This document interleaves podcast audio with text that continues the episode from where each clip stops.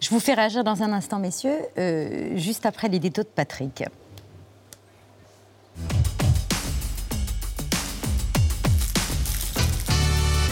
Emmanuel Macron, président réélu sans état de grâce. Oui, c'est le paradoxe de cette élection. Emmanuel Macron signe un exploit politique euh, historique en devenant le premier président réélu depuis l'instauration du quinquennat il y a 20 ans et hors cohabitation.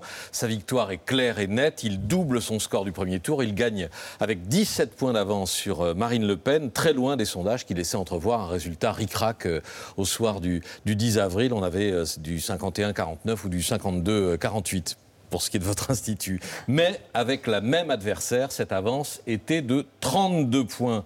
Il y a 5 ans, les 10 millions de voix d'écart de 2017 ont presque fondu de moitié, 5 millions et demi. Pour mémoire, en 2002, il y en avait 20 millions entre Jacques Chirac et Jean-Marie Le Pen. On est passé de 20 à 10, puis à 5. C'est dire que Marine Le Pen aussi a réalisé un score historique à plus de 40% et 13 millions de voix. L'extrême droite et le vote Le Pen n'ont jamais été aussi hauts. Avec une abstention record depuis 50 ans. Oui, ce qui fait que les 13 600 000 abstentionnistes sont plus nombreux que les électeurs de Marine Le Pen. En revanche, les bulletins blancs ou nuls dont on a parlé, toujours très nombreux, ont diminué d'un quart par rapport à 2017. Résultat, on retrouve à peu près le même nombre de Français dans le camp du ni ni Le Pen, ni Macron. Vous voyez, 500 000 de plus seulement en 2022. Marine Le Pen a néanmoins gagné en 5 ans plus de 2 millions et demi de voix. Elle sort en tête dans 30 départements contre 2 seulement en 2017, l'Aisne et le Pas-de-Calais. Voyez comment son influence s'est étendue au nord, en Bourgogne et Grand Est, en Occident Occitanie et dans le Midi. Le vote Le Pen est majoritaire dans deux régions,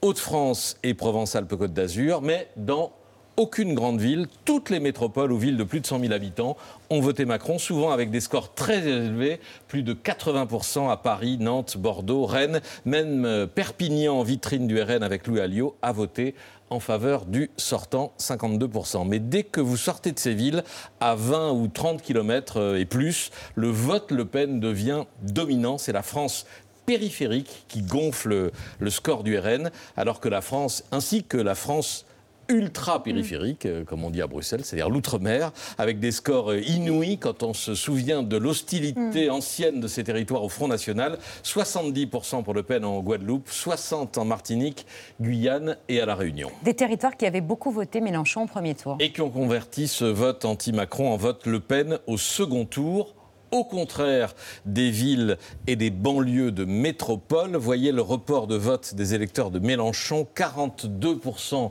d'entre eux se sont finalement déplacés pour voter Macron, bien plus que leur euh, intention de départ telle qu'elle avait été mesurée au soir du, du, premier tour.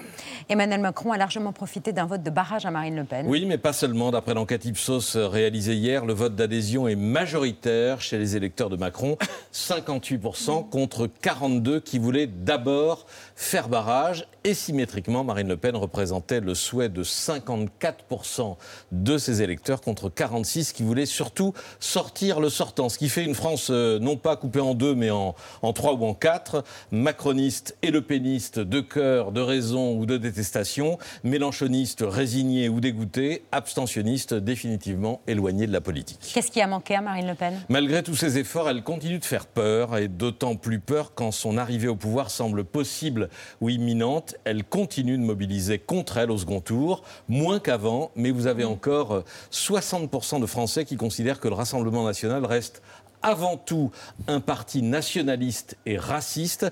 C'est le sondage euh, Ipsos de l'un des sondages Ipsos de l'entre-deux tours. 57% qu'il représente un réel danger pour la République et près de 80% qui craignent des manifestations violentes si elle est élue. La désextrémisation de Marine Le Pen qu'elle a entamée il y a plus de 10 ans lui a permis de gagner du terrain, pas de devenir majoritaire dans le pays.